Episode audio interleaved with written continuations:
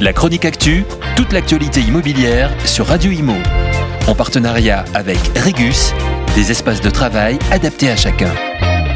L'enveloppe prévue pour ma prime rénov en 2024 va être réduite de 1 milliard d'euros. C'est ce qu'a annoncé Bruno Le Maire dimanche soir alors qu'il était l'invité du 20h sur TF1.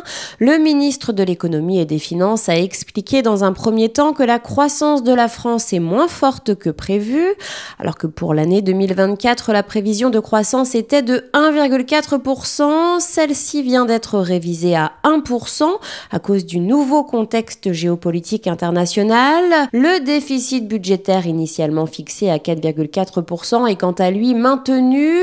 Alors comment garder la maîtrise des finances publiques? Eh bien Bruno Le Maire a rappelé que lorsque l'on gagne moins, on dépense moins. Pas question donc d'augmenter les impôts.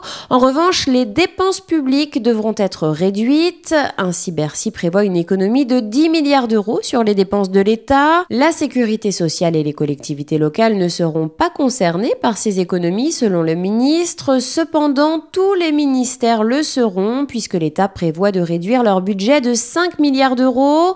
L'aide publique au développement va être réduite de 1 milliard d'euros. Les de l'État, c'est-à-dire toutes les institutions dépendantes de l'État, et elles sont nombreuses, devront aussi se serrer la ceinture.